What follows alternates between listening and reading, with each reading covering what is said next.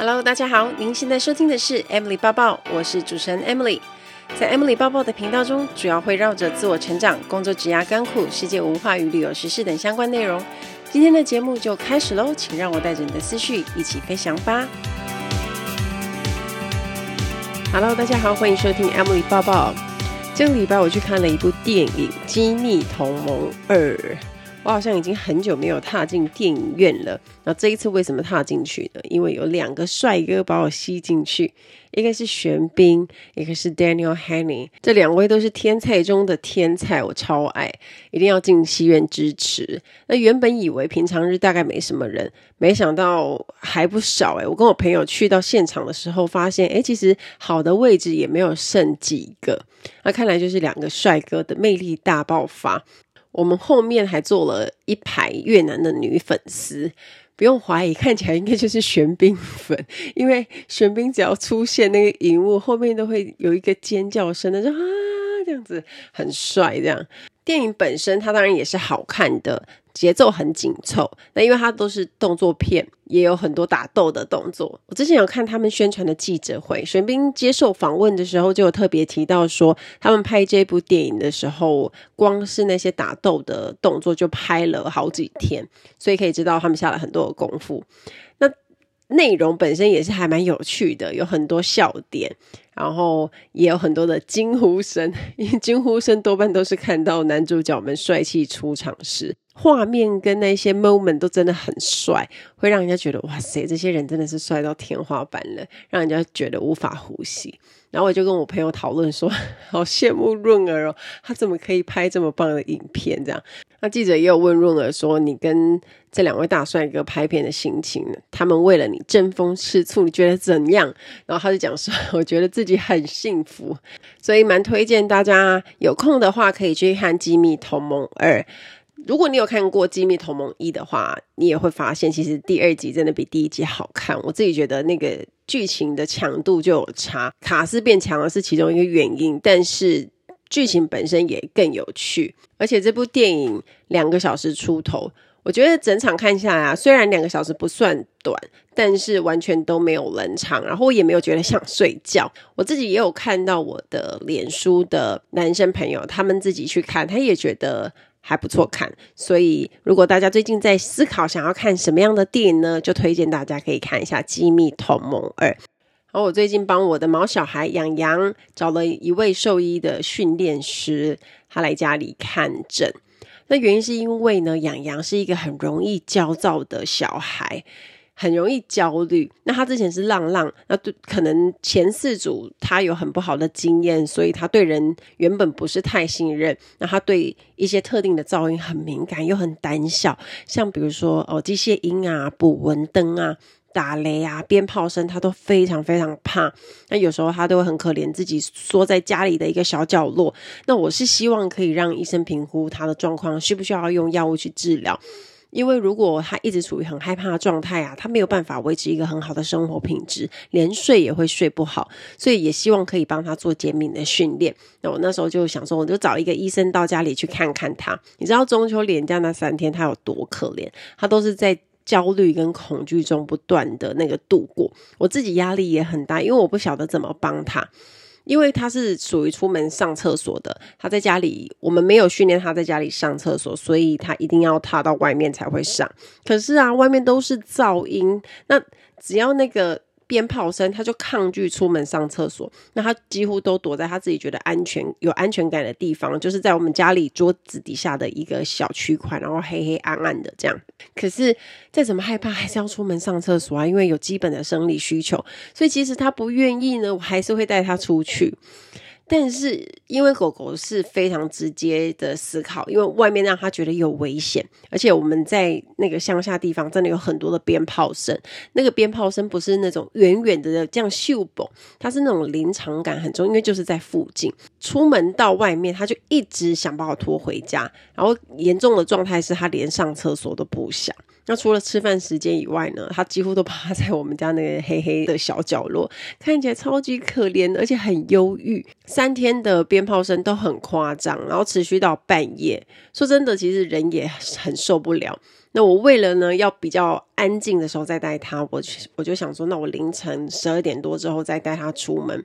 可是更扯的是啊，在那个时候居然还是有听到 远远的鞭炮声，然后他是一听到鞭炮声，他就会想要暴走乱冲，就算不是很大声的，他也会一秒就想回家。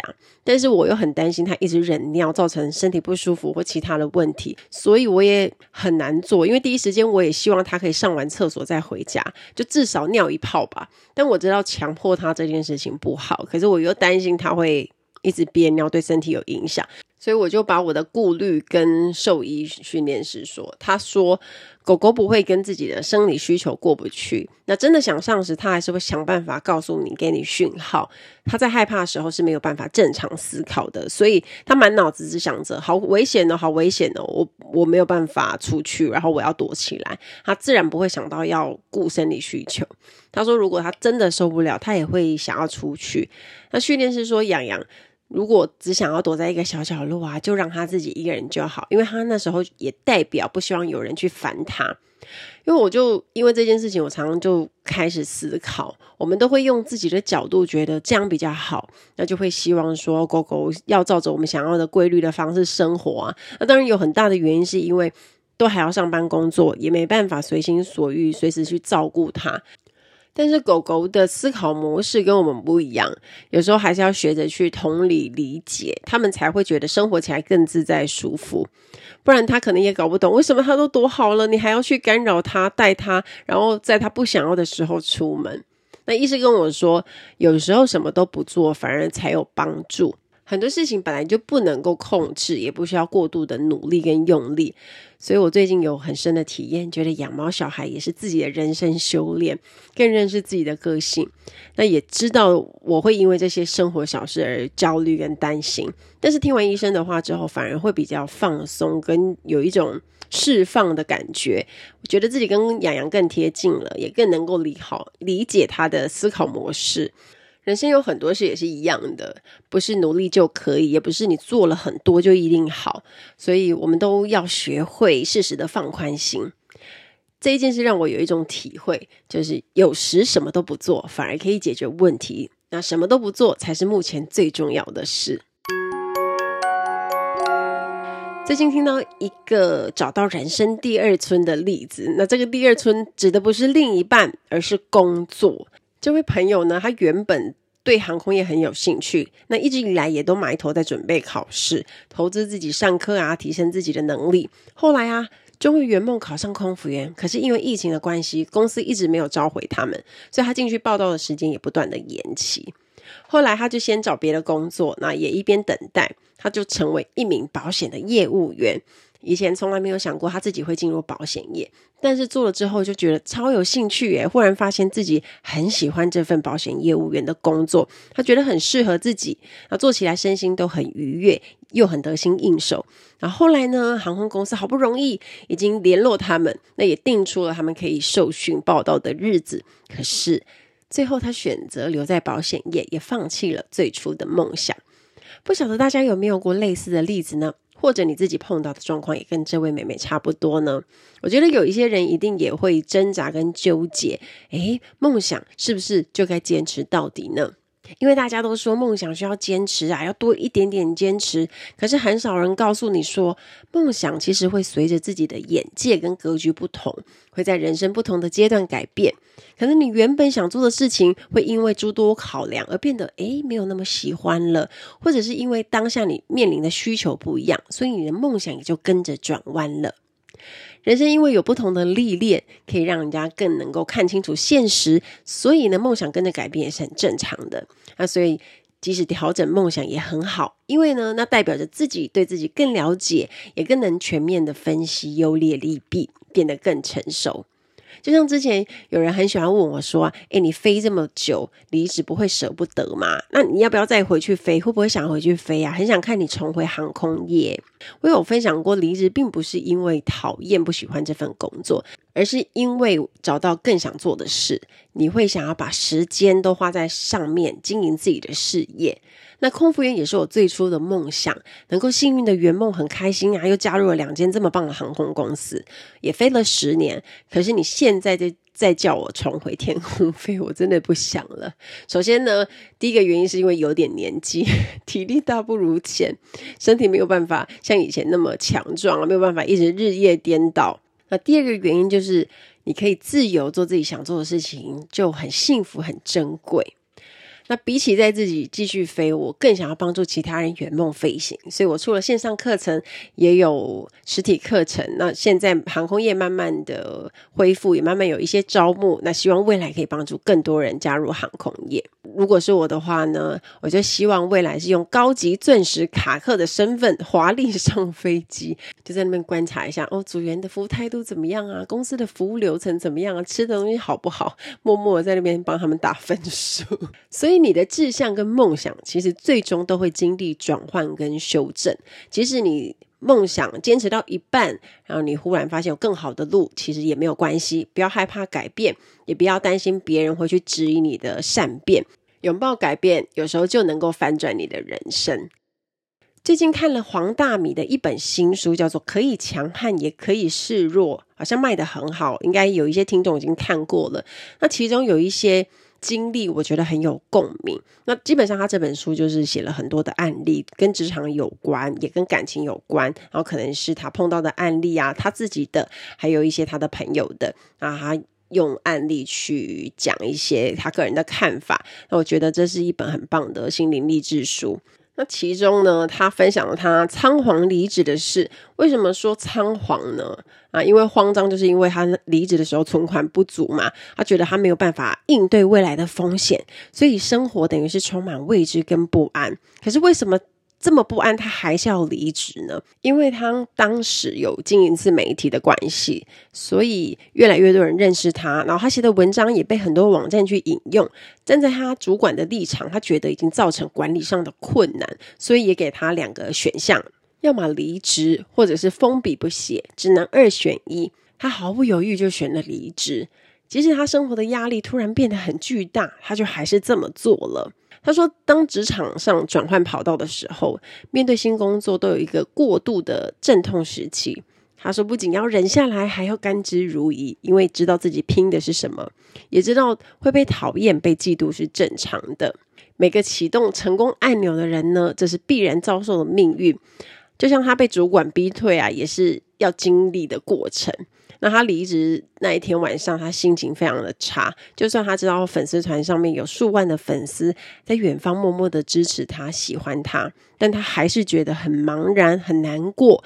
他没有时间，因为隔天呢，他有一场很重要又很高价的演讲，他要全力以赴。他那个晚上呢，就很努力的制作简报。虽然心情很不好呢，他把专注力放在想想看演讲怎么呈现才精彩。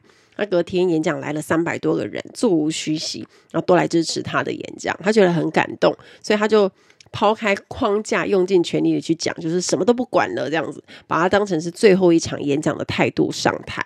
那他不知道是，原来那一场演讲底下有一些秘密客，就是可能本来打算要请他演讲的人，或者是企业来看看他讲得怎么样，然后之后再决定要不要找他。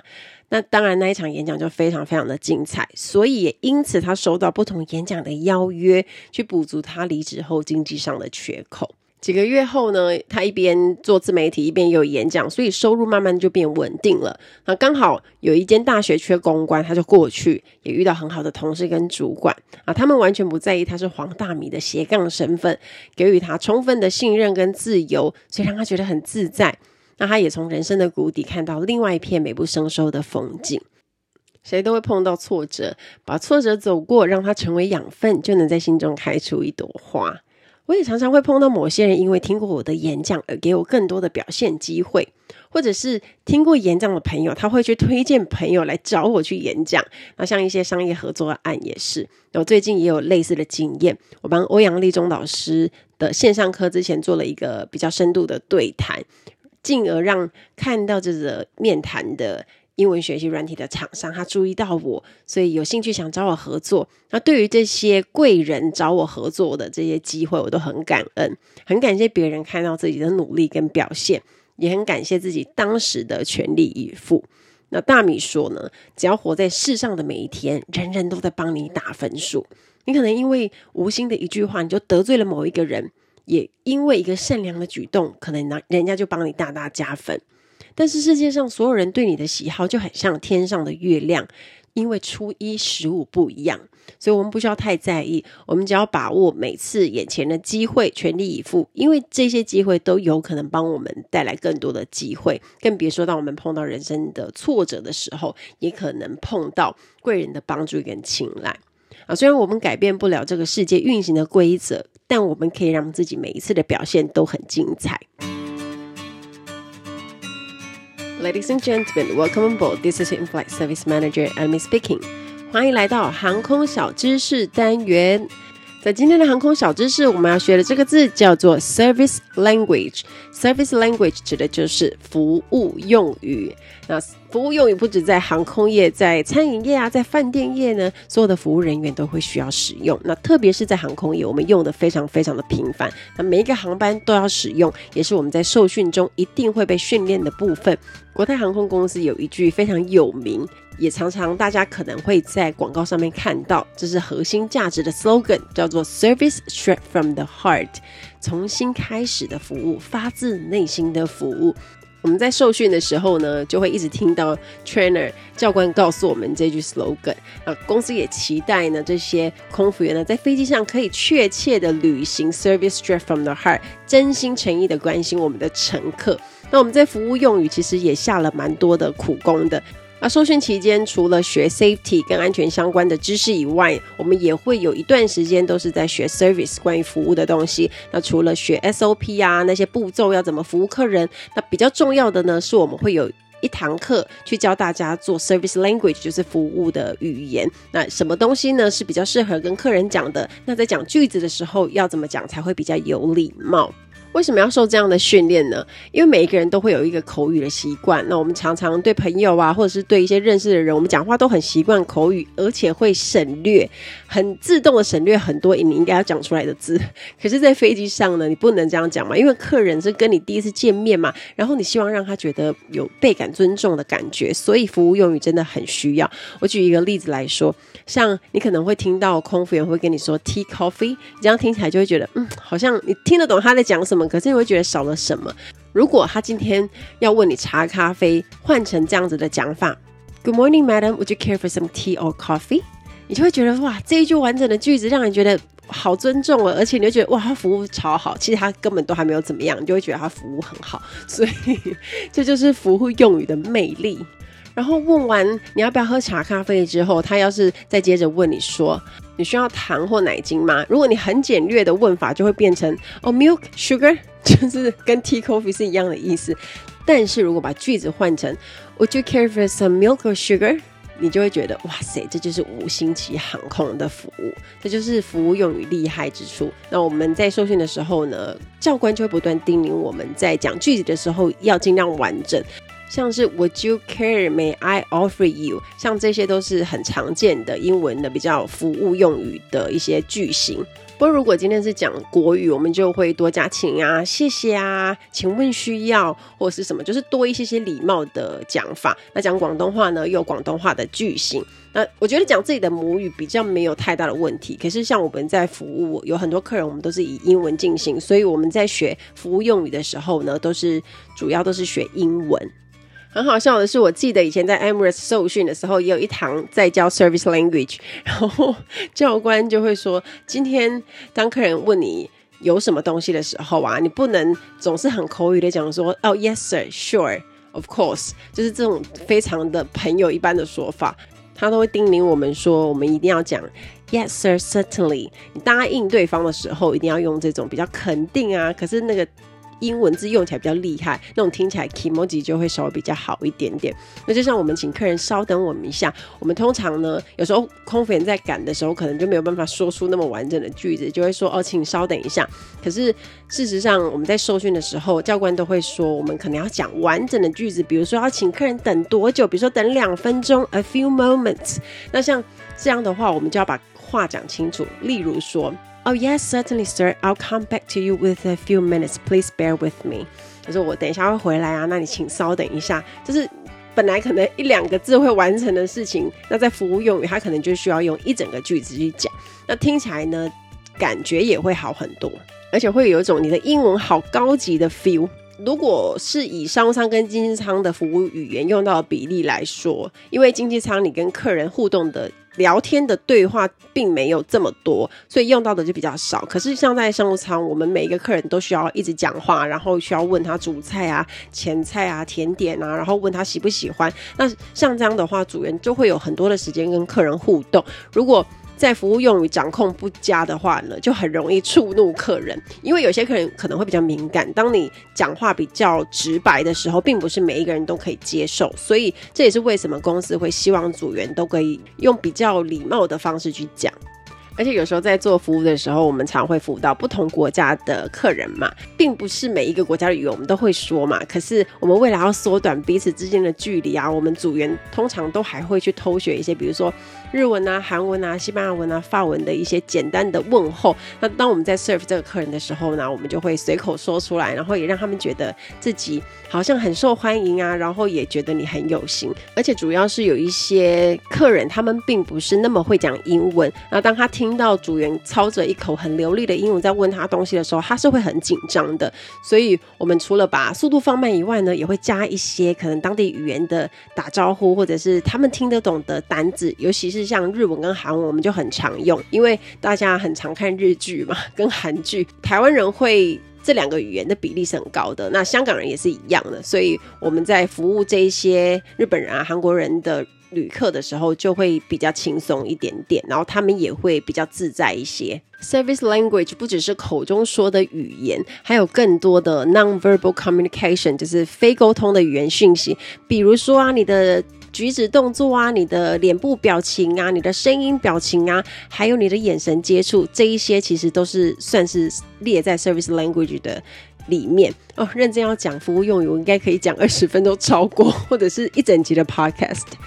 我觉得呢，嗯，服务用语之所以重要呢，是像我们在面对飞机上的任何的客诉跟抱怨，我们怎么应对就是关键。用服务用语先照顾客人的心情，满足顾客情感上的需求，是服务的每一个当下最重要的首要工作。那其他的一切就都是次要。良好的服务态度和礼貌的服务用语，你会让客人觉得倍感尊重。当我们把焦点转移到能为顾客做的事情上面，要解决问题就会更容易了哦。希望大家会喜欢这一集的航空小知识，我们下次再见喽，拜拜。那其中有一篇也很有趣，他说他的人生志愿就是赚钱，因为大家知道大米的风格就是敢说很直言。我想有些听众应该也跟他一样，而且是多数的人都是这个志愿，但差别在于大家不敢讲出来啊。那大米他每次都会侃侃而谈，他接受访问的时候啊，甚至会说：“诶，我不断奋斗就是为了追逐名与利。”因为名利是柴火，能够为他添加动力，加油打气，是不是真的很直白？可是这个诚实的答案完全不会让人家讨厌，反而大家还觉得嗯很棒。他说他的志向在念国小的时候就已经染上钱的味道。看到报纸上报道老三台的那些电视从业人员，单月领单薪，双月领双薪，还有主管年收入破三百万，那些数字很吸引他。那因为当时家里很穷，印象中妈妈总是在跟邻居借菜钱啊、跟会啊、标会啊，那四处周转，可是家里还是很穷困。而且每当家里财务紧张的时候，爸爸就打妈妈。那小时候看到爸妈吵闹不可开交的时候，他就躲在棉被里一边哭，可是一边在周记上面写着“我的家庭好幸福”。从那个时候他就知道钱太重要了，有钱才有尊严，没钱会被瞧不起。后来他去应征记者的时候，面试有一个必考题，问说：“你为什么想当记者？”如果说为了社会的公平跟正义，这就是一个很安全的标准答案。但是啊，其实他没有说出口的另外一个答案是：我是要来赚大钱的。我想光宗耀祖，我想让爸妈过好日子。他从来不掩饰自己爱钱，然后他也很勇敢谈钱，说出自己想要的。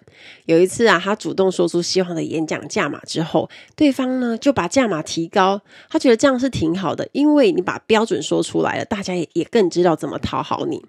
那他想跟大家说呢，钱可以让我们去做很多想做的事，所以当我们在追逐梦想跟兴趣的时候，记得要把钱放进去。等到了中年，就知道社会对你的尊重很多都是钱给的。年轻穷是应该的，但是中年如果没有钱呢，就是种压力。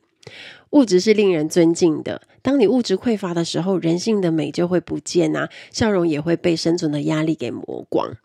过了一定的年纪，如果只有梦想没有银弹的话，再厉害的梦想听起来都会有点荒唐。所以在追梦的时候，记得把钱也考虑进去。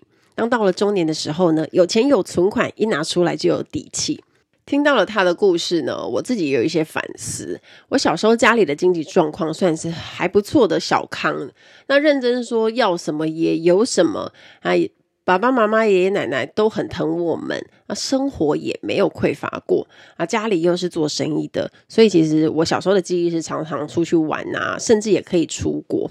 我很想努力赚钱的契机是在我爸爸突然过世的时候，那一年我十二岁。因为家里顿时失去了一个经济的大支柱，而且妈妈失去了另一半，她受很大的打击。我爸过世的时候三十九岁，我妈才三十五岁，那很多的压力都突然加注在妈妈身上。一个人要独立抚养三个小孩是很辛苦的，那经济压力真的是很大。我们三个都正在读书，生活费跟学费都是很庞大的，更何况读的是私立学校，所以都很贵。啊，中二的时候呢，我就开始当家教去补贴自己的生活费，然后后来陆续就一直当家教兼职，有一些收入去减轻妈妈的负担。那我觉得很幸运是，呃，家里的亲戚像叔叔、姑姑、爷爷奶奶都很帮忙，也很照顾我们。我在读文藻的时候呢，有机会可以出国游学，也是妈妈、奶奶还有叔叔一起出资让我去的。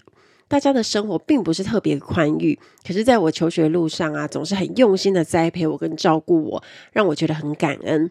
所以我的志愿也是从那个时候开始立定，要多赚一点钱，让家人过好日子，不用再那么辛苦，让我可以好好的报答他们。啊，当然我也还继续在努力当中。